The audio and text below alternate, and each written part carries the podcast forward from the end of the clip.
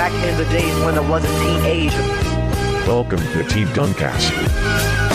Let's go home! Let's go home, ladies and gentlemen! Let's go home! Sur l'ensemble de sa tête, il est sur la tête de notre pivot de 2010. Oui, pour lui toquer dessus. It's over! It's over, ladies and gentlemen! Back in the days when I was a teenager. Yo yo les gars, gros podcast que nous allons voir aujourd'hui avec les teams Doncaster, présents avec moi Rafik et Vladimir, bien entendu au rendez-vous. Bonjour. Ouais, ouais, ouais. Bien joué l'entrée Vladimir. Ben, C'est l'un des derniers podcasts qu'on traite, hein, si ce n'est le dernier d'ailleurs hein, de cette saison 4, hein, les gars. hein. C'est le dernier. C'est la der des der. C'est la der des der et on- là on a un très très gros sujet à traiter, un sujet qui échappe à bon nombre de personnes. Voilà pourquoi Team Duncast s'aligne toujours en effet sur les sujets les plus délicats pour les rendre au plus simples, ce qui explique notre qualité de travail. Et là, on va traiter la manière avec laquelle une franchise NBA fonctionne. Il se passe quoi à l'intérieur d'une franchise? Qui sont les décideurs? Comment ça se traite? Pourquoi une franchise On appelle ça souvent big market et de l'autre côté les small market, big up à Rafik et à Damas. Mais il faut qu'on arrive à... Ouais, t'as le droit de rigoler. Hein. le mec, il s'est auto-big up, quoi. Je suis mort. Bah, j'ai le droit quand même, hein, vu les circonstances actuelles, on sourit pas beaucoup. Hein. Non, mais j'en- j'en- J'entends, j'entends. T'as as tout à fait le droit. Eh ben, par rapport à ça, les gars, il y a, y, a, y a quatre éléments qu'on va essayer de d'élucider au cours de ce podcast pour donner un, un espèce d'esprit pédagogique pour euh, nos auditeurs et auditrices. Le premier point, les gars, qu'on va essayer d'élucider, c'est la valeur sportive d'une franchise. Mhm. Ça paraît logique sur un premier point, les gars. Comment justement on détermine tout ça? Rafik, l'homme des chiffres, en première ligne. Quand tu, euh, tu parles de, de valeur sportive, tu parles de la, fr- de, de la, de la franchise ou de, euh, de la performance euh, euh, du travail de l'équipe sur le plan sportif? Oh, les deux, hein. À vrai dire, tout est bon à prendre. Hein. C'est un podcast ouvert, Rafik, mais sur ces deux points, je- on s'y retrouve. Moi, en tout cas, je- quand tu me dis valeur sportive, je plutôt par- ça me fait penser plutôt à, l'é- au- à, à la performance des, des décisions prises uniquement sur un plan sportif. Tu vois, par exemple, la, valorisation de la franchise. Bien sûr que le, le- les performances de la franchise euh, jouent, mais en vrai, quand tu vois que l'Enix, c'est c'est la, meilleure valuation euh, depuis, depuis plusieurs années, tu dis qu'en fait, peut-être que même le sportif ne joue, euh, peut ne pas jouer. Il peut, il jouer, mais aussi il peut ne pas jouer. C'est, euh, c'est, ça peut être aussi si tu surperformes en termes de, en termes de business, si tu es vraiment au, à l'endroit parfait. Eux, c'est New York. New York, voilà, c'est un peu une, une, des, une des capitales du, du, du capitalisme. Du monde. oui. Oui, aussi du monde. Mhm. Aussi, c'est, c'est aussi c'est très cosmopolitain. Voilà, tout le monde connaît New York.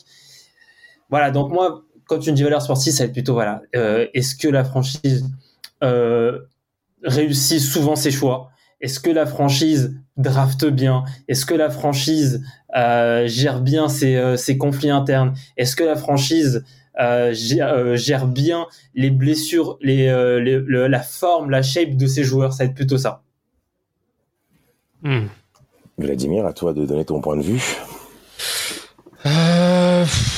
C'est hyper large. Attends, parce que du coup, c'est vrai que j'ai un petit trou de mémoire. Tu peux me répéter la question? Ouais, j'avais exposé peut-être ta, position sur le premier critère que j'avais évolué sur la manière dont fonctionnait Francis, sur comment, et comment traiter la valeur sportive dans le fonctionnement d'une Ah. franchise NBA. Oh, c'est tellement. Il y a tellement d'axes en fait. Euh, il va y avoir. Bah, il va y avoir en effet déjà sa, sa valeur au travers de, de son image, de ce qu'elle va ressortir. Euh, tu vas avoir, alors c'est là aussi où vont rentrer notamment les, les small et les big markets. Euh, ça va être notamment euh, le comment dire le ah l'impact qu'a la franchise au travers de l'économie locale. Qu'est-ce qu'il va y avoir d'autre? Il va y avoir la valeur, malgré tout aussi la valeur des joueurs en eux-mêmes, les revenus publicitaires, euh, les, les produits dérivés, Euh, Qu'est-ce que je peux prendre d'autre comme euh, comme exemple? Il va y avoir bah, les, oui, j'ai dit les revenus télé. Euh, bon voilà, il y a il y a y a énormément d'axes à prendre en compte pour mesurer euh, la, valeur d'une franchise. Après, ça va aussi, euh, voilà, ça va en parallèle de de la santé économique aussi de l'État, ou en tout cas de la zone dans laquelle la, la franchise dépend. Euh, on va prendre le cas de bah, le plus le meilleur des euh, le meilleur des cas. Et encore la situation euh, va très certainement bouger d'ici peu mais c'est la, la la situation notamment de la de la Silicon Valley avec la, la franchise des Warriors de, de Golden State à, à San Francisco ou à Oakland.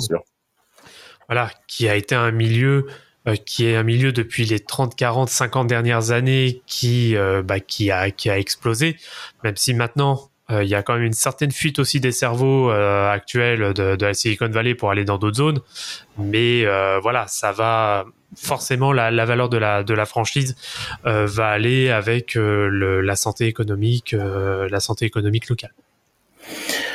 Mais les gars, ben, à vrai dire, même Vlad, là, tu débordes même sur le deuxième point que j'allais évoquer. Mais en tout cas, par rapport au premier, sur la valeur sportive, ce qu'on peut également rajouter, je vais rejoindre un tout petit peu les propos de Rafik, ben, c'est que pour un, un- une small market, qu'on pourra tout à l'heure derrière définir, enfin, selon nos connaissances, bien sûr, ben, ça va être beaucoup plus important pour elle d'être performant dans un cadre sportif que pour un big market où en effet il pourra raccrocher euh, on va dire son degré d'influence, son degré de fonctionnement et de performance sur d'autres actifs que le sport en lui-même.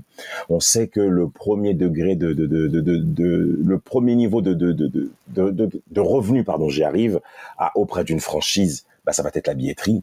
Hein, qui va qui, qui, qui va être forcément bah, le premier axe du chiffre d'affaires bah, d'une franchise NBA voire même de toute organisation sportive de très très haut niveau à titre professionnel ça va être la ça va être la billetterie et ça va être important pour en effet le public local d'aller dans une franchise small market dans laquelle elle va passer un bon temps. C'est du divertissement, ne l'oublions pas. Par conséquent, quand je viens au stade, je, vis, je viens pour prendre du plaisir. Mm. Et la franchise à laquelle on pense en premier lieu dans ce, dans, dans ce type de configuration, c'est les Spurs de San Antonio. Bon nombre de personnes ont pris du plaisir durant les années 2000, voire les années 2010, en allant voir une ville à la rigueur que qui n'intéresse pas grand monde non plus aux États-Unis si on dépasse le cadre du basket en soi, en prenant du plaisir en regardant les Spurs jouer au basket. Mm. Et, euh, et, et ça, euh, ça a été, je dirais, le, le, le, le point, le caillou dans la chaussure des gros marchés de la ligue sur les années 2000, où les Spurs de San Antonio ont- ont- n'ont pas cessé d'être performants euh, sur le point basketballistique et sur le point de vue sportif, avec également la faculté de prendre des joueurs qui ne sont pas forcément les plus talentueux en soi et, et, et, et en, et en, et en transformant comme étant des gros champions, absolument. C'est c'est très important pour une franchise euh, à faible influence d'avoir la faculté interne dans son dispositif à avoir des hommes qui ont donc la capacité à transformer des joueurs, à faire d'eux des grands champions, à faire eux des figures, je dirais même euh, des figures même de, de, de, de- pour, pour les enfants en termes de, de, de, joueurs qu'on apprécie, de joueurs de haut niveau, qui vont devenir des références pour ces enfants qui vont commencer à grandir et regarder ce public-là. Ah, euh, Tim Duncan n'est peut-être pas le joueur qu'on regarde en premier lieu, mais il compte, mais il compte absolument. Mhm, mhm. Et, et, et, et, et, et Tim Duncan, rien que dans sa personnalité, a été l'opposé à cette figure on doit se faire voir tout le temps, des photos tout le temps, des tabloïds partout, sur les gros marchés qu'on va forcément évoquer au cours de ce podcast, mais sur des small markets, on met un point d'honneur à pouvoir mettre en avant justement la faculté interne, notamment du staff, du coaching staff, à préparer des joueurs euh, à des joutes euh, assez élevées, et notamment sur les périodes du mois d'avril, sur les périodes printanières en playoff. Quand vous êtes un small market et que vous êtes mauvais, hum, Mhm. Coucou Charlotte. Oh Bah, c'est le parfait exemple. Hein. C'est vrai que Charlotte, C'est- c'est- ça craint. Alors surtout qu'en plus Charlotte, et c'est là aussi qu'on n'est pas encore rentré dans cette dans cet axe-là, ça va être alors il y a en effet la santé économique déjà locale, mais il y a aussi la politique locale qui rentre en ligne de compte parce que Ouais, ouais. faut rappeler que l'État de Caroline du Nord, c'est pas trop celle qui est fan de mélanine, si vous voyez que ce que je veux dire. Ouais, bah oui. Euh, qui est quand même un peu euh, voilà c'est bon je vais pas aller plus loin euh, dans, dans le détail je pense que vous aurez suffi- suffisamment compris euh, mon euh, mon propos et euh, oui ça ne joue clairement pas en leur, faveur et c'est pas forcément non plus bah, une ville au travers de son état qui attire aussi euh, les, joueurs les investisseurs. Voilà, il y a, plein de choses qui sont à prendre en ligne de compte et la politique aussi joue énormément euh, pour, pour le coup. Ce qui va expliquer justement l'importance du cadre politique, du cadre économique, qui va permettre également ben, l'attractivité des joueurs majeurs de la ligue à pouvoir rejoindre ce genre de marché. Euh, je pense qu'on a tous été un petit peu surpris par l'arrivée de Gordon Hayward justement aux Hornets là après son départ des, des Boston. On est d'accord avec ça, non les gars? Hmm. Le, le ouais, en vrai, euh, ouais, bon, moi j'ai Bon, après, il a pris, il a pris le, je pense que c'était peut-être l'une des franchises qui proposait le plus gros contrat. Surtout ça. Avec peut-être, ouais, avec peut-être le, le, le, le, le projet d'être euh, le, le, le, franchise player. Parce qu'à à ce moment-là, il venait de, de, de, Boston, où il était pas. Voilà, il y avait, c'était quand même très partagé le, le scoring. Il y avait aussi les, les, les Jays qui étaient entre, qui, qui montaient en puissance. Bien sûr, bien sûr. Et euh, ouais, je pense qu'il il voulait peut-être un. C'était aussi ouais, c'était une question de, de, de, projet et du fait que voilà, Charlotte était peut-être la franchise qui était à ce moment-là capable de lui proposer un gros contrat. Il faut savoir que que c'est c'est pas toutes les franchises hein, qui peuvent proposer un gros contrat à chaque free free agency. Bien et, sûr. euh, des fois, tu peux tomber sur une free agency où, par exemple, il y a pas beaucoup d'équipes qui ont du euh, qui ont de la marge et les équipes qui ont de la marge elles sont pas intéressantes donc euh, vraiment t'as pas t'as pas trop le choix comme cette année en vrai la free agency 2023 il n'y a pas beaucoup de franchises qui peuvent proposer beaucoup hein. t'as que il me semble que t'as que une franchise qui peut pas qui peut proposer un salaire au dessus de 35 millions annuels et c'est Houston C'est Ouais, Houston, ouais. C'est Houston. Ouais. mais sinon c'est c'est euh, voilà il y a- t'as je crois t'as pas plus de 10 franchises qui peuvent proposer un salaire entre 20 et 35 millions annuels Il n'y en a pas beaucoup, en effet. Donc, on, comprend, bien qu'automatiquement, plus vous êtes performant sur le terrain, plus automatiquement, ben, la valeur de votre franchise va se hausser, notamment, ben, comme avait exposé Vlad, avec euh, les revenus de sponsoring, les, euh, euh, les revenus télé, où automatiquement vous allez être plus diffusé à la télé. C'est- tout à fait compréhensible. Un enfant de 5 ans pourrait parfaitement le comprendre. Ouais. Le deuxième point Et de critère... Ah, vas-y, Rafi. Bah en fait, j'avais encore des trucs à dire sur le sportif avant de, t'écoute. de- de- ouais, de- d'embrayer sur tout ce qui est business économique. Euh, oui, comme tu as dit, c'est très important pour un pour un petit marché de de, de bien travailler sportivement. Bien sûr. Et les San Antonio Spurs, c'est clairement le- l'exemple parfait du euh, du travail, du très très bon travail. En fait, moi j'appelle moi j'appelle ça. euh, en fait, c'est pas moi qui appelle ça, mais ça me fait penser à des propos d'un coach, euh, bon, pas connu du tout, mais un coach au football qui a été, qui a, qui a été un, pendant une petite période un peu intéressant au titre de certains journalistes. C'est le, je pense au sélectionneur de l'Islande. Vous vous rappelez, aux alentours des années 2018, 2019, Mhm. l'Islande était une équipe un peu performante au football. Ouais. Quand je dis performante, c'est que elle arrivait à créer la surprise, elle se qualifiait en Coupe du Monde, elle, a- elle arrivait à accrocher l'Argentine. Il me semble, ils accrochent l'Argentine, il me semble. Ouais, partout, euh, ouais, ouais. Il y a, voilà, donc c'est, et en fait, il avait, euh, il avait un peu euh, française. l'attention des, des journalistes. Et lui, il appelait ça, bah, en fait, quand on n'a aucune, entre guillemets, ressource, quand il parlait d'essence, c'était ressources humaines, hein, c'est que c'est un pays de 300 000 habitants. Bien sûr. Quand tu as peu de ressources, tu dois être dix fois plus créatif que celui qui a de la, qui a de la ressource.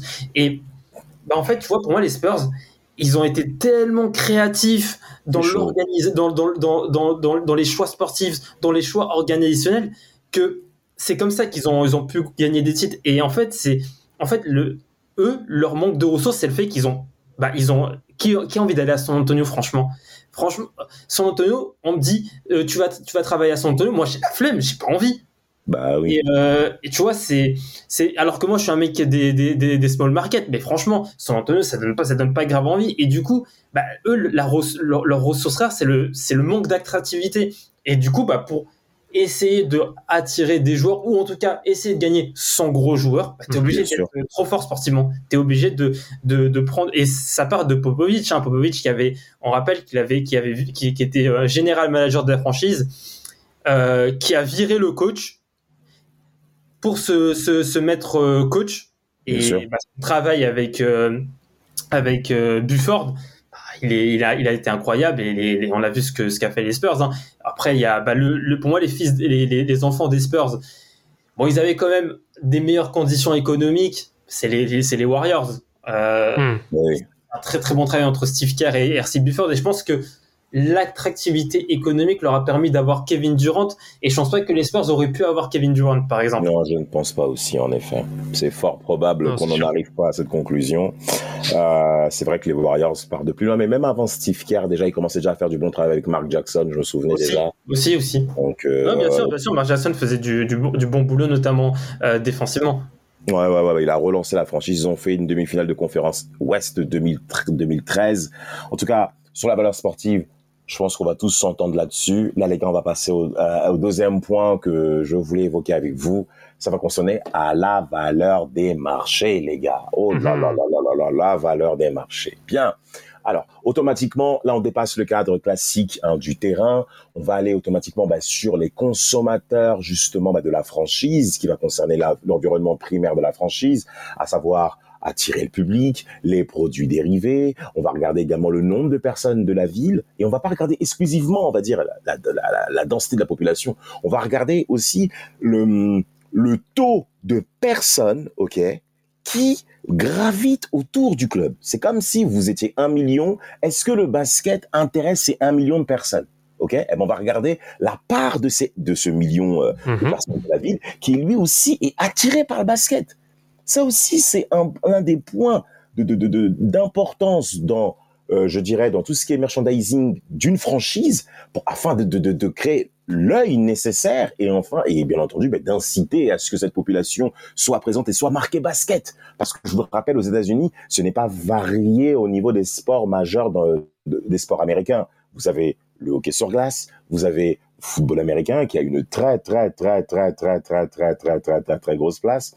Vous avez bien entendu le basket et en plus de ça, euh, ben, vous avez le baseball qui arrive au cours de l'été euh, de, la période estivale pour globaliser le tout. Donc avec tout ça, vous devez en effet vous faire votre place dans une ville où généralement ben, ces sports majeurs américains veulent aussi prendre la part du marché. Donc là là-dessus, vous pensez à qui qui a pu faire un travail exceptionnel dans ce domaine-là, les gars? C'est à vous de voir. Moi, j'ai déjà mon petite idée. hein. J'ai déjà mon idée de franchise euh, que je peux donner un exemple sur ce que je viens de préciser. Ah bah. Ouais, vas-y, graphique. Tu veux dire quelle, euh, quelle franchise de NBA a énormément bien travaillé pour, euh, pour gagner des parts de marché dans, le, dans, le, dans la ville où elle se situe? Oui, pour commencer. Après, Ah, j'ai une petite idée, moi. Ah, bah, Vladimir a une petite idée. moi je, je dirais que c'est notre ami Mark Cuban avec euh, les Mavs de Dallas. Ah, tu penses à lui? Ah ben, j'avais pas pensé à lui, Bah, justement. parce pas que. Dallas, c'est historiquement une énorme euh, franchise Ah NFL, surtout. Complètement. Ben, les Cowboys de Dallas, c'est le bon Voilà. podcast pour le dire, justement. C'est l'enseigne sportive professionnelle avec la plus haute valorisation mondiale. Les Cowboys de Dallas, je crois qu'ils sont même devant le Real Madrid, je crois, un truc comme Alors ça. que c'est une équipe de losers. ouais, c'est vrai que ça marche pas trop bien, mais financièrement, c'est très sérieux, le Ah, Dallas. c'est très lucratif. Ah, c'est très, très, très sérieux. Rafik, tu voulais dire un petit point? Tu penses, tu penses aux Seas, Ah, les six, aux. Celtics, Ah, avec euh, New England? Avec euh, les Red Sox Et les Red Sox, oui, c'est vrai. Oui, c'est vrai. C'est euh, une- euh, dis pas qu'il y a une grosse concurrence, mais c'est les, c'est quand même deux, euh, c'est les deux principales attractivités sportives euh, de Boston, il me semble. Oui, bien sûr. Complètement. Il y a ça, il va y avoir quoi? Il y a les. Pff, En fait, il y en a plein. il y Il y a en a plein de villes, mais- en fait. Ce que je voulais surtout signifier, bon, après chacun donne son exemple et pourquoi cet exemple en question, messieurs, à vous de prendre ce qui vous convient. Moi, pour ma part, je voulais quand même parler des Raptors. Ah, Parce que le public des Raptors, en fait, ce qui est intéressant, c'est qu'on sait d'où ils viennent. On sait également ben, que l'intersonnalisation de la NBA a été ben, a subi en effet euh, ben, des échecs euh, évidents, notamment du côté de Vancouver. Mhm. Et, euh, et ils ont retenté le coup pour le terrain du Canada. Ça n'a pas forcément greffé tout de suite, on est d'accord, on le sait très bien, notamment la place du hockey sur glace, hein, euh, qui a une grosse marque notamment au Canada. bien sûr. Et, euh, et, les Raptors, mais c'est l'image aujourd'hui, je dirais même au niveau du public, de l'intersonnalisation du basket. Moi, je sais qu'il y a cette figure là majeure au niveau du public, là, ce, ce, ce papa indien avec ses chapeaux indiens. Moi, je l'adore. Mhm. Ah, il me régale ce mec. Quand les Brown James les frappaient, il était dans un état de papa. Oh là là là là là là là là. Mais la greffe a magnifiquement pris du côté du terrain canadien. Il se faut aussi de voir, pour aller plus loin dans l'exemple, ben, la composition de l'équipe nationale canadienne. où, qui Mhm. devenait, où le niveau devient de Très très, très très très très sérieux et euh, pour continuer c'est euh, bien entendu bon la marque Vince Carter aussi qui a réussi à imposer ça sur le terrain canadien et ensuite à intéresser bah, le terrain états-unien par rapport aux Raptors. Et les Raptors euh, en, termes de, points étrangers mais a réussi à attirer bon nombre de personnes même en Afrique avec Masai Ujiri. Donc euh, donc euh, tous ces, aspects-là, je, tenais à dire là cette haute euh, euh, valeur marketing du côté de l'image, bah, avec le dinosaure qu'on connaît, hein, notre Vélociraptor chéri des Jurassic Park là, qu'on a tous euh, adulé, qu'on a tous aimé. D'ailleurs, j'ai la cassette vidéo à la maison, moi je m'arrête pas. Donc, euh, donc, avec tous ces points-là, les gars, bon, tu parlais des Raptors. Après, il y a, il y a, il y a, y a... Après, bon, j'allais parler du hit, mais le hit, vas-y. Ah, Ça a marché de bandeur, je trouve. hein. Bah, alors le, le hit, ouais, c'est quand même, c'est quand même une configuration qui est, euh, qui est bien différente. Euh, bah après, ouais, Miami, euh, bon, il y a les Dolphins, mais bon, les Dolphins, c'est pas non plus la franchise NFL.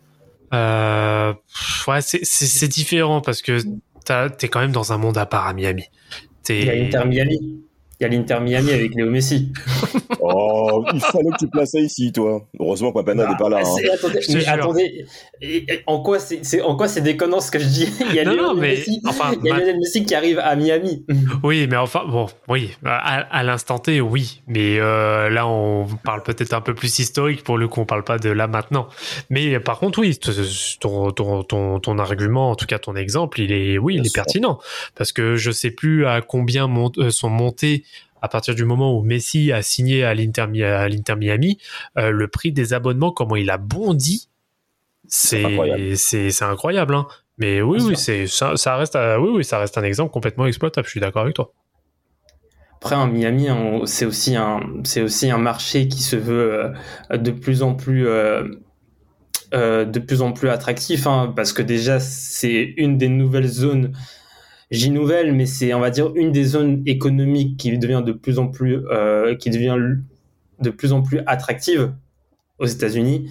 Mm. T'as euh, un peu une, comme une nouvelle Silicon Valley Ouais. à Miami. hein. c'est, bah, tu veux, t'as beaucoup de boîtes, comme on dit, des entreprises tech, des boîtes tech qui sont, qui sont euh, implantées à Miami. T'as aussi, il me semble que tu as Blaise Matuidi qui a un fonds dans, qui, qui, qui est actionnaire d'un fonds qui a investi dans des euh, boîtes tech et, euh, et qui est basé à Miami. Il me semble que Blaise Matuidi aujourd'hui euh, peut-être travaille à Miami. Je, je, suis pas Ok. sûr à, ce- à 100% de cette information, mais je sais que son fonds, il est basé à Miami. Euh, ouais, donc là j'ai son, ouais, j'ai son LinkedIn devant moi. Oui, il est tech investor à Miami en Floride. Oh. Euh, donc oui, c'est c'est c'est euh, et c'est aussi c'est clairement c'est clairement euh, une franchise qui bénéficie aussi de bah, de, la, bah, de la santé économique euh, de, bah, de de la ville. Hein. C'est c'est clairement bien euh, ça ça joue hein, dans la dans la va- valorisation de la de la, de la franchise. Hein. C'est Mm. comme New York, un New York qui ne fait pas de qui à part cette année ne performait pas sportive, sportivement depuis euh, nombreuses Un bon années, nombre mais c'est- ouais. 2013, hein. une Dernière des 2013. Une des top franchises à la valorisation, c'est parce que c'est New York, c'est euh, voilà, hein, c'est tout ce qu'il y a autour de New York. Mais en vrai, toutes les villes cosmopolitaines, tu mets une franchise, ça marcherait.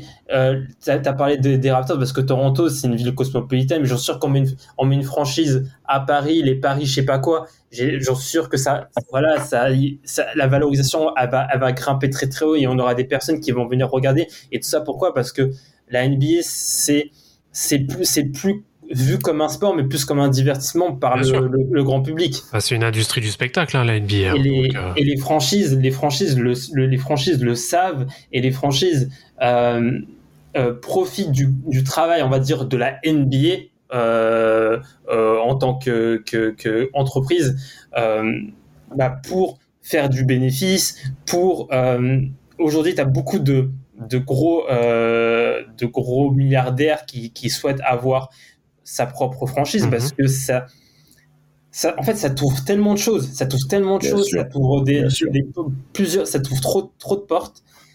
Et ouais, non, mais vraiment, la, une, une franchise NBA, c'est, ça, en plus, ça a tellement de sources de revenus, billetterie, euh, le, le logo sur le parquet, donc euh, le sponsor, le- tout ce qui est sponsoring. Il y a, il y a tellement de choses, il y a tellement de choses.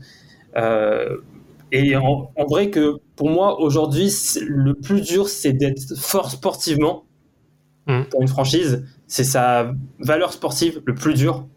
Mais sa valeur marketing en vrai aujourd'hui, Ouais. bah, en vrai, regardez, Michael Jordan, il, est, il, a, fait, il a fait une plus-value de bâtard, alors qu'on on critique ses choix sportifs tous les jours. Hum, hum. non, mais t'as raison. C'est vrai que le, le gars qui avait investi, c'était quoi, 450 millions, je crois, et là, il en sort avec euh, 3 milliards à la revente. Ça Exceptionnel. va. Exceptionnel pour euh, MJ, Sa Majesté, dont on, dont on se prépare justement plus à clasher. Mais à, à la fin, il va, il va, il va nous dire les refs. Je, je suis pas en CDI comme vous, t'as vu? Ouais, et Donc, puis on- après, et derrière, il va dire fuck them kids. voilà, il va encore rigoler, et il va encore rigoler comme euh, comme euh, euh, Gary Payton qui lui dit ouais je lui ai causé le gros problème en finale 96.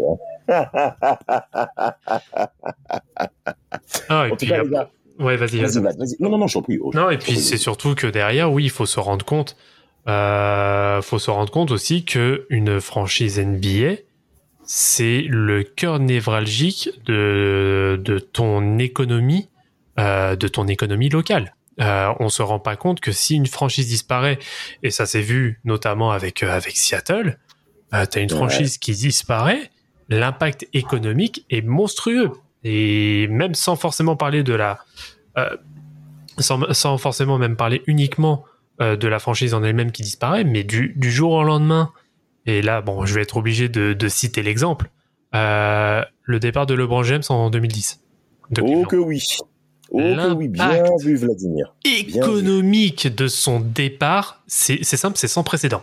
Ça n'a jamais été vu dans l'histoire. On parle, on quand même de, on, on parle quand même de, comment dire, euh, de LeBron, juste LeBron James à lui tout seul. Je, je précise bien.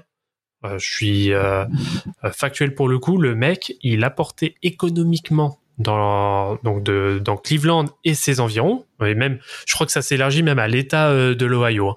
Le gars, il générait juste en il générait juste en une année plus de 500 millions de dollars de chiffre d'affaires, que ce soit direct ou indirect. hein.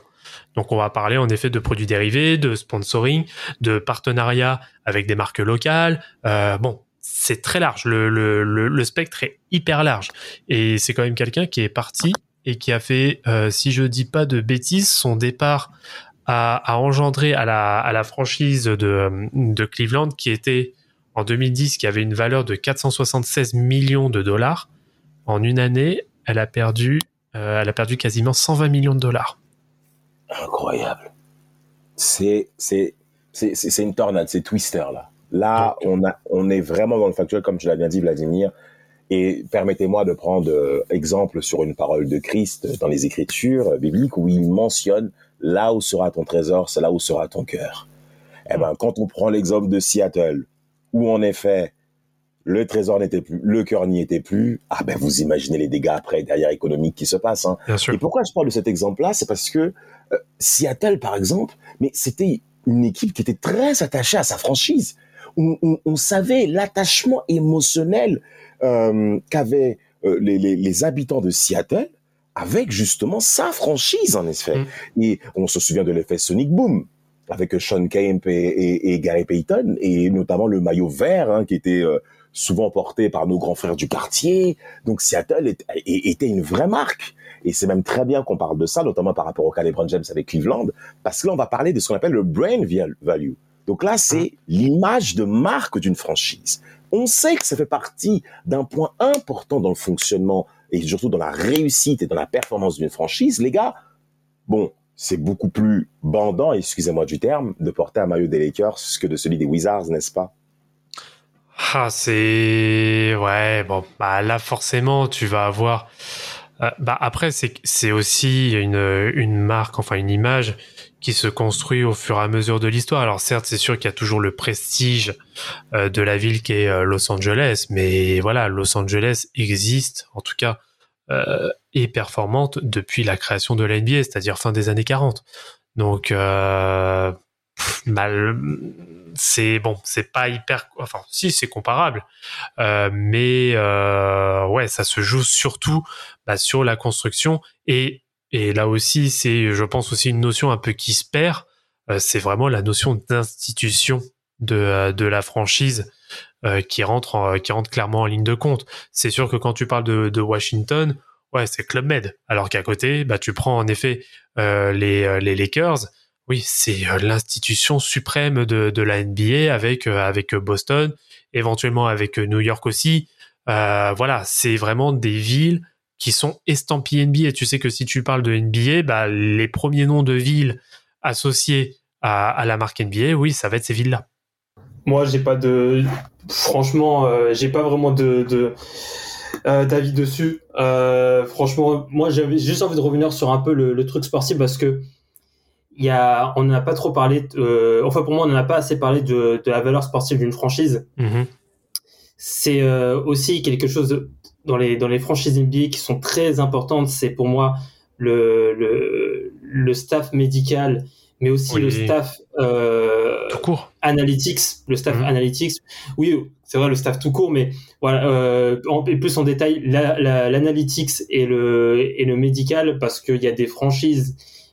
Bah en fait, quand le bah déjà quand t'as une t'as des t'as une équipe médicale qui travaille très très bien, bah ça ça te permet de déjà de faire des euh, des euh, des euh, comment dire ça des playoffs de des playoffs bah, des playoffs dans, Mhm. dans son intégralité hein. t'as pas de, t'as des joueurs qui arrivent en pleine forme avec moins de pépins physiques ensuite bah après t'as aussi la le, le quand je dis analytics bah, c'est tout toute l'équipe derrière qui va s'occuper d'analyser des datas qui va Mhm. essayer de les, les essayer de transformer de manière à ce que tout le front office, mais aussi le coaching staff puissent prendre les meilleures directions pour améliorer la valeur sportive de l'équipe. Quand je dis valeur sportive, du coup, les performances de, de l'équipe. C'est bon, on connaît le, le, le film très connu Moneyball avec euh, le avec le, le coach des euh, des Athletics, il me semble, oui, les Mhm. Athletics, qui euh, prend un, un, un mec, un, un économiste, et du coup fait des choix, prend des choix sur le, basés sur l'analyse euh, des chiffres de cet économiste, et on est des, Athletics qui font encore une meilleure saison euh, alors qu'ils avaient perdu trois de leurs meilleurs joueurs. Bah, c'est aussi voilà, c'est unique pour moi une franchise qui travaille très très bien. C'est une franchise qui arrive à être performant dans les euh, dans tous les éléments qui composent cette franchise. Bah, On a parlé, euh, voilà, c'est pour moi ça aussi, ça ça, ça participe. C'est des choses qu'on on n'en parle pas beaucoup de ces choses-là parce que c'est quand même un peu c'est un peu le tu vois il y a le front office et pour moi c'est plus le back office et c'est deux choses dont on n'en parle pas beaucoup et c'est normal parce que c'est le back office c'est back il est, il est pas là pour rien le mot back et euh, et pour moi ça participe énormément à la valeur sportive. Bah, c'est alors je vais je vais te rejoindre en effet sur ce sur ce point-là qui est qui est très pertinent, c'est que faut se rendre compte euh, que alors moi je vais prendre en effet le staff complet hein, d'une d'une franchise NBA. Euh, bien sûr hors joueurs, euh, hors euh, hors acteurs type cheerleaders et compagnie, hein, qui sont vraiment on va dire les les non non mais ce qui on va dire sont les exécutants ou en tout cas la, la partie vraiment exploitation production de euh, de la franchise. Faut se rendre compte qu'un staff, euh, donc là on parle euh, des administrateurs exécutifs, donc vraiment les chairmen, les euh, les, propriétaires, euh, tous les membres de la gouvernance, euh, jusqu'au euh, on va dire aux managers euh, sur peu importe euh, peu importe le, le secteur, que ce soit dans le marketing, que ce soit euh, même coach euh, coach pour tel ou tel joueur, peu importe. Faut se rendre compte que dans chaque franchise, 1, 2, 3, dans chaque franchise, ça représente à peu près une entreprise de 150 personnes. Ah oui. C'est, faut, faut s'en rendre compte. Euh, parce qu'on pense que une, euh, on pense qu'un qu'un staff d'une franchise, ça va être quoi? Ça va être donc euh, un ou deux propriétaires, un general manager, euh, un gars qui est là pour la com, un gars qui va être là un peu pour l'aspect marketing. Non, non, non, c'est bien plus que ça. Sachant qu'il faut prendre aussi en compte euh, tous ceux qui s'occupent bah, des, tous ceux qui sont aussi en charge des, des réseaux sociaux. Il va y avoir tout l'aspect en effet communication marketing il va y avoir les broadcasters, il va y avoir tous ceux qui font les contenus numériques. Et voilà, c'est très très large. Le spectre est hyper large.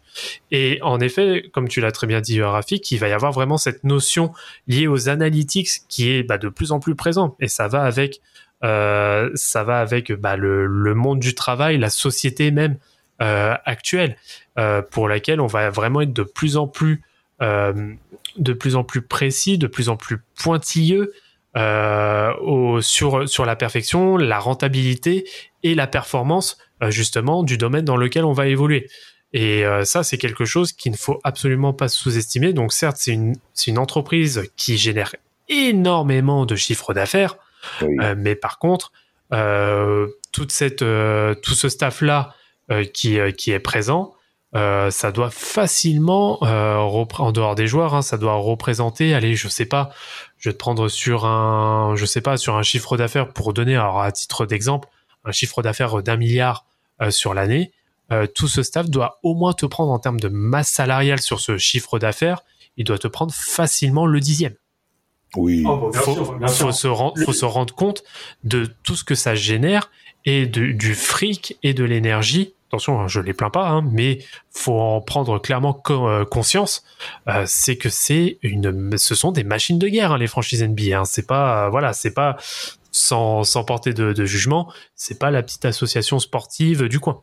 Exactement. Ah, c'est les par rapport. Bah, j'ai un exemple par rapport euh, au, au- à l'effet au fait d'être de, de très très bien travailler dans tous les dans tous les éléments de la franchise. Bah, par exemple, encore un autre exemple, c'est Daryl Morey avec ce qu'il a fait avec Houston. C'est d'abord avoir gagné un avantage compétitif grâce à l'analyse de données pour trouver une façon de jouer. Euh, et donc pour lui c'était vraiment le, gros spacing avec euh, avec beaucoup de pick and roll et beaucoup de shoot à trois points. On est on est clairement pas fan. En tout cas quand je dis on, c'est je pense qu'on est euh, en tout cas nous trois on est peut-être pas très fan de cette de cette façon de jouer.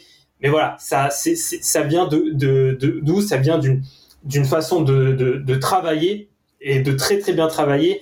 Daryl Morey c'est pas uniquement un général manager qui fait euh, qui fait des choix de, de trade. C'est un mec qui fait des conférences à la à la à la Sloan euh, Sports Conference, qui est un des rendez-vous annuels aux États-Unis sur Bien les sûr. dernières façons d'analyser la donnée dans le sport. Il y a, des- il y a des- je crois il y a, il y a même, il me semble que Guardiola a déjà été invité ou le Ah, ou c'était le évidemment. Barça. Ouais, ça, oui, c'est très probable. Non, mais ils se Et connaissent voilà, tous, hein. Attention, hein. C'est sérieux. C'est c'est ça. Et dans ces franchises-là, vraiment, en fait, euh, on, on recrute les meilleurs dans leur domaine. On va recruter le meilleur en économie, le meilleur en statistique, le En meilleur dans ça, le en- meilleur en en médical. Oui, oui, c'est des vraiment, on cherche à. C'est pas, une- tu vois, c'est pas, c'est, c'est vraiment une entreprise, mais une entreprise très élitiste dans le sens Mhm. où on va pas recruter, par exemple, ils vont pas recruter un, je sais pas, un, un médecin parce qu'il faut recruter un médecin, ils vont recruter un mec qui a une expertise, euh, qui a une expertise des, euh, je sais pas, des, des, des membres inférieurs. Ils Pour vont le sport, bien sûr. Exactement un mec qui a une expertise des membres supérieurs parce que bien sûr parce que ils savent que peut-être avoir un mec qui a les, les- en fait tu peux avoir un tu peux avoir un mec qui a l'e- l'expertise de tout ils savent que avoir un, le, un mec qui a l'expertise des membres supérieurs il sera plus il sera plus pertinent qu'un un mec qui a on va dire une expertise globale du corps humain Hmm. et c'est vraiment bah c'est franchement les franchises NBA c'est vraiment un modèle de un modèle de travail en vrai Ouais. Vas-y, vas-y, Vladimir, tu pas Non, non, mais euh, je rejoins. euh, oui, oui, je rejoins complètement, et c'est pour ça qu'en effet, les staffs sont aussi nombreux. C'est en fait ce qu'on ce qu'on recherche en effet pour avoir la performance, mais c'est vraiment d'avoir des spécialistes qui que. En fait, c'est très simple, c'est d'avoir des spécialistes qui vont vraiment être dédiés bah, à leur spécialité pour le coup, à leur à leur expertise, et au-dessus, tu vas avoir en effet euh, des, des éléments qui vont permettre de pouvoir justement coordonner ces expertises de sorte à la fois qu'elles puissent être performantes au maximum en apportant une stratégie, en apportant une politique, en apportant une vision, mais aussi euh, d'éviter à ce que justement ces expertises euh, soient à la fois incompatibles ou qu'elles se comment dire qu'elles se qu'elles s'obstruent. Donc euh, derrière voilà après c'est tout un travail et bien sûr tous les tous les gens qui sont à la tête de ça ce sont c'est pour ça que ce sont la plupart du temps des 50 des soixantenaires parce que ce sont des gens qui ont connu, euh, voilà, qui ont une vraie expertise, qui ont un vrai, un vrai background, comme, Ouais. comme, comme diraient certains, euh, et qui voilà, qui ont eu ça avec aussi euh, derrière, bien sûr, un niveau, un niveau d'études qui leur permet, hein, bien sûr, des bases aussi qui leur permettent de pouvoir arriver à, ces rôles-là. hein. Ça va, là, si on prend un peu l'équivalent français, euh, là sur des euh, sur des entreprises, en tout cas des clubs, des franchises comme ça, avec des rôles aussi importants sur lesquels tu vas générer autant d'argent, en tout cas tu vas gérer autant d'argent, parce que le nerf de la guerre reste quand même l'argent et de faire du profit, ça va être que des gens qui vont sortir, grosso modo, si tu étais en France, de HEC ou de l'ENA. Ça va être euh, ces équivalents-là.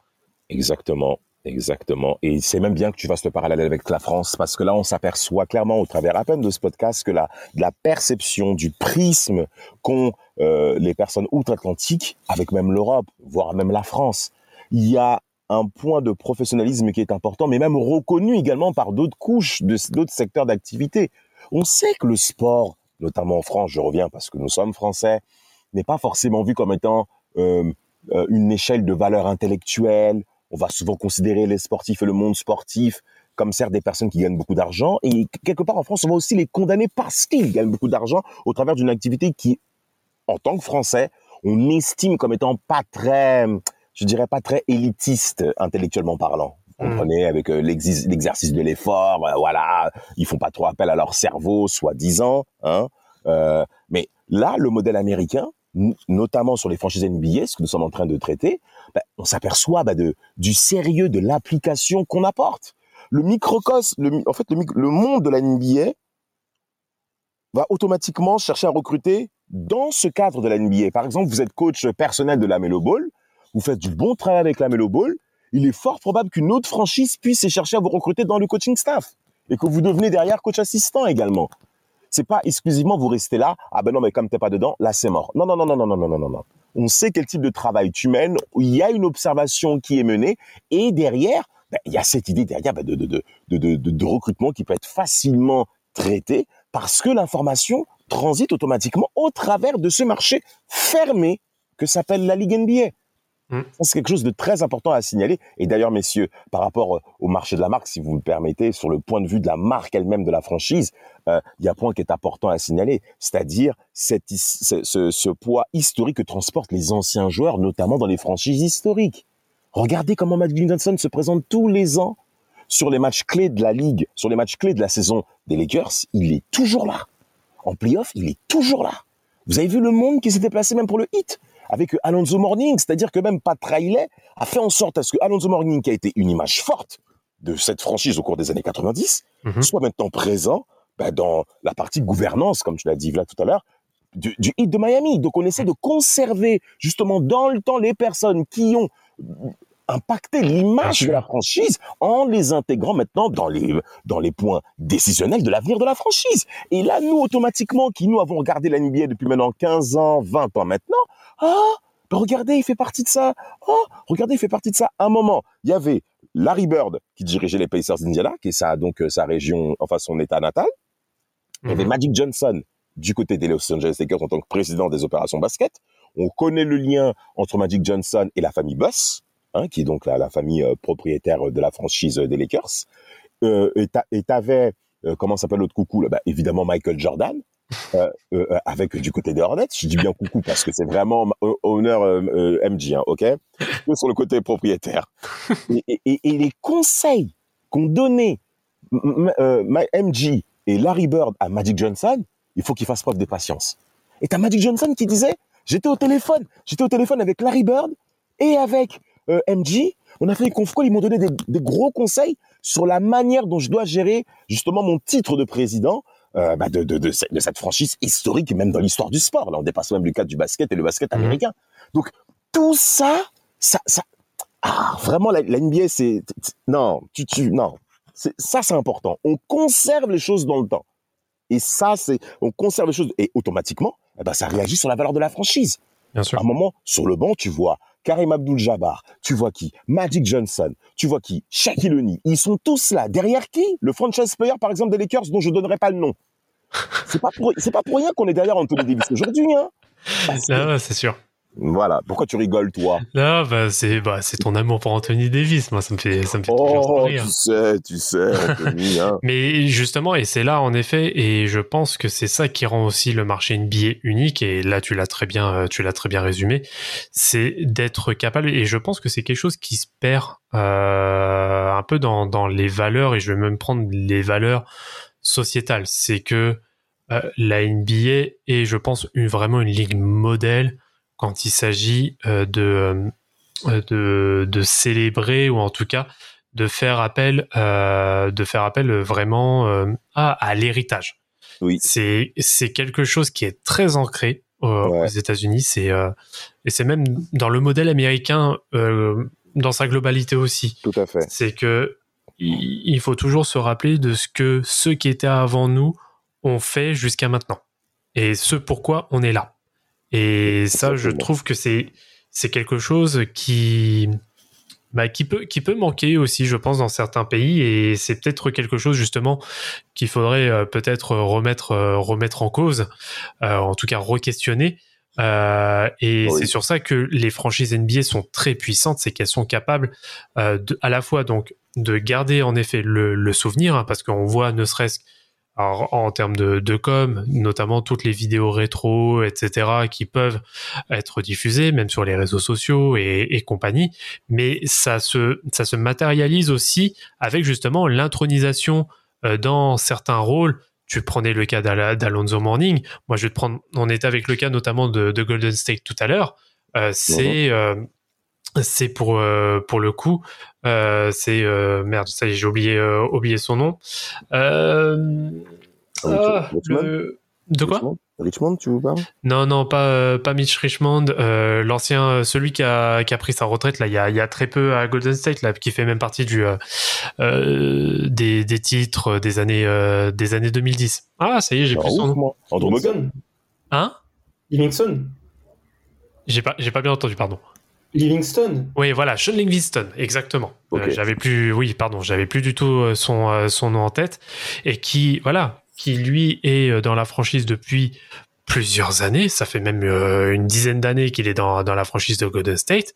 Mais et c'est là aussi qu'il faut se rendre compte parce qu'on se dit oui, bon, c'est c'était un ancien joueur, il est pistonné, etc. Eh, le gars, il est dans l'engrenage depuis plus de dix ans. Il sait tout ce qui se passe dans la dans la franchise.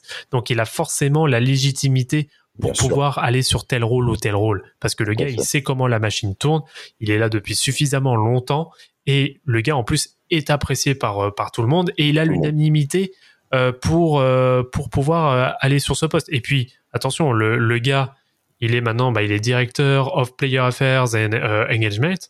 Euh, c'est que le gars a le, a le CV pour. Bien sûr. Euh, je vais reprendre aussi James Jones, l'exemple de James Jones. On, on se foutait, on se fout toujours de lui parce que c'est le gars qui a fait euh, le, le plus de finales de con- euh, le plus de finales NBA avec euh, avec LeBron James à l'époque Oui. où il était au Heat ainsi qu'aux Cavaliers. Euh, entre temps, il a été euh, GM de, de Phoenix et il a fait de l'excellent boulot. C'est que le gars sait ce que c'est de, de, de mener une franchise. Il sait, il, connaît le rôle. Il l'a, observé pendant des années et des années. Et c'est des choses. Alors attention, après il y a aussi des cassos. Hein, on va, je fais pas une généralité non plus. C'est valable dans les deux cas, mais faut pas. Faut... Et c'est là où les États-Unis, en tout cas le marché NBA est très fort, c'est d'apporter justement cet héritage et euh, cette continuité. Euh, justement, euh, avec une sorte de passation, enfin de, de passe de témoin euh, au- auprès, enfin de la part des front office précédents vers les éléments actifs actuels pour qu'ils puissent prendre la relève et continuer à faire perdurer justement à la fois la partie performance parce que c'est aussi sur les performances qui sont qui sont objectivées, mais également tout l'aspect culturel de la franchise et et l'institutionnalité justement de qu'est la franchise. Exactement, exactement. Un dernier point, messieurs, qu'il faudra forcément signaler pour ce podcast. On peut forcément parler aussi du naming, hein, Vladimir. hein. ça commence Mhm. vraiment à prendre sa place euh, au maximum, ce truc-là. hein. Bah ouais, ouais, com- complètement.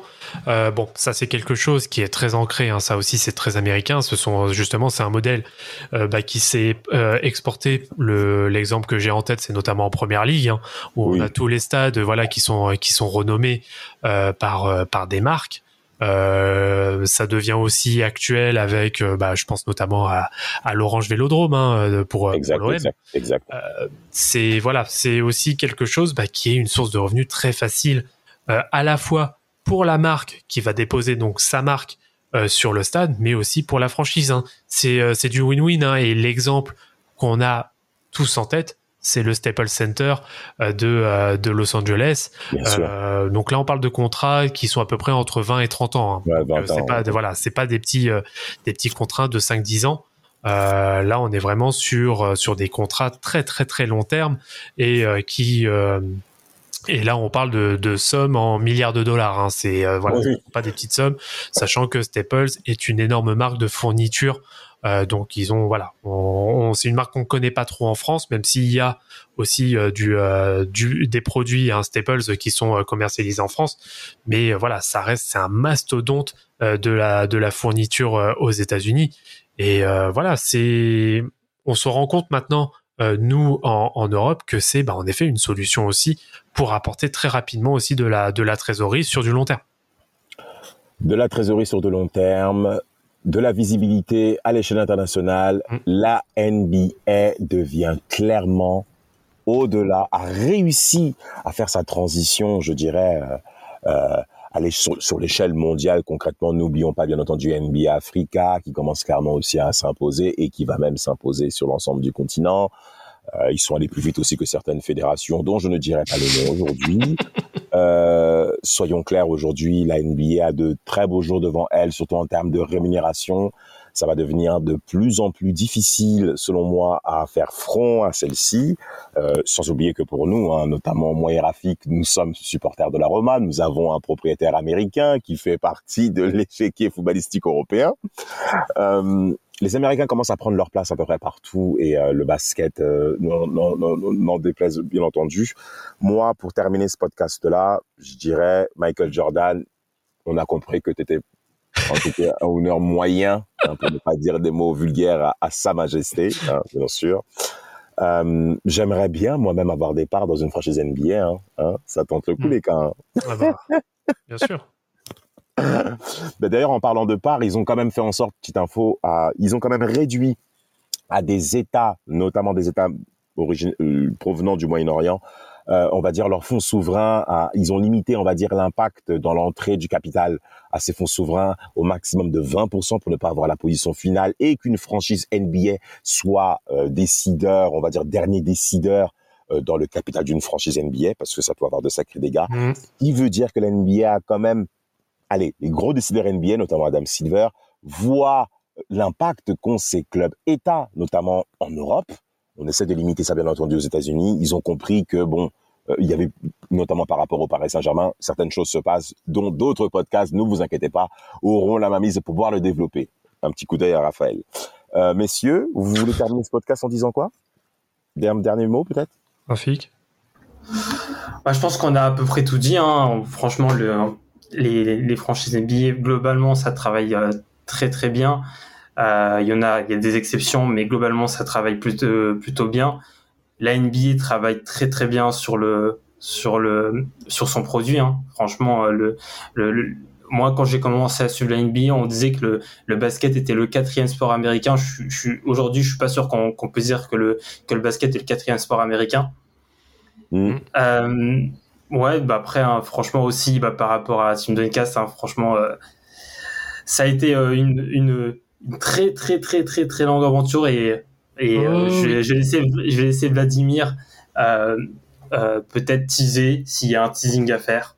Oui, on peut faire un, on peut faire un teasing hein, pour pour le coup. Bon, déjà, je pense que c'est la, la moindre des choses. Déjà, c'est de remercier tous ceux qui nous ont suivis sur ces quatre saisons, parce que du coup, ça marque en effet le dernier épisode donc de toute l'histoire de, de Team Duncast. Alors. On sait pas, hein, peut-être qu'il y aura des choses par la suite. Pour le moment, je, je ne dirai, je ne dirai rien, car il y a absolument rien, rien d'acté. Mais bon, de toute façon, voilà, euh, nos, nos têtes, euh, enfin, en tout cas, nos voix vous les, euh, vous les entendrez toujours par-ci par-là, hein, parce que bien sûr, il y a, il y a Forever qui va reprendre la suite. Euh, C'était la saison de transition pour euh, pour l'actualité euh, pour l'actualité NBA. Donc, comme vous avez pu l'entendre, notamment il y a deux trois semaines, bah il y a Damas et Rafik aussi qui sont venus sur sur sur Forever, et ce sera, je pense, quelque chose d'assez courant aussi par la suite. Donc oui, déjà voilà. Je voulais tous tous vous remercier pour pour le coup de de nous avoir suivis. C'est pas parce que Team Doncast, euh, en tout cas les épisodes de Team Doncast arrivent à leur terme euh, que euh, ça ne va plus exister. Hein, toujours euh, toujours actif sur les réseaux sociaux, toujours participatif aussi euh, pour euh, les chaînes telles que TBA France euh, ou même d'autres d'autres chaînes auxquelles on pourrait être euh, affilié. Euh, oui, alors petit spoiler, enfin pas spoiler, plutôt teaser, euh, réservé. Alors la date n'est pas encore arrêtée à date d'enregistrement. Euh, je, je réapporterai euh, certainement le, détail euh, par la suite, notamment sur les réseaux. Mais prévoyez votre samedi euh, 8 juillet, donc euh, 2023, euh, pour une dernière.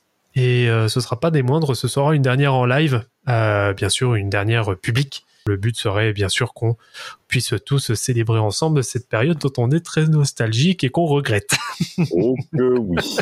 Moi le premier. Sans, Messieurs, sans, sans être aigri bien sûr. non, non, pas besoin de ça. C'est bon, euh, on est fatigué de tout ça. L'aigreur, c'est mauvais pour la santé. C'est ça, exa- e- exactement. Messieurs, en tout cas, ben, ravi d'avoir passé ce dernier podcast avec vous. Bon, de toute manière, nous, euh, pff, on Ouais, est nous, on est bloqués, là. hein. hein. Ah oui, ça bouge pas, nous. hein. Et de toute manière, on a un gros public. Vous inquiétez pas. De très, très bonnes choses arrivent. On est toujours là.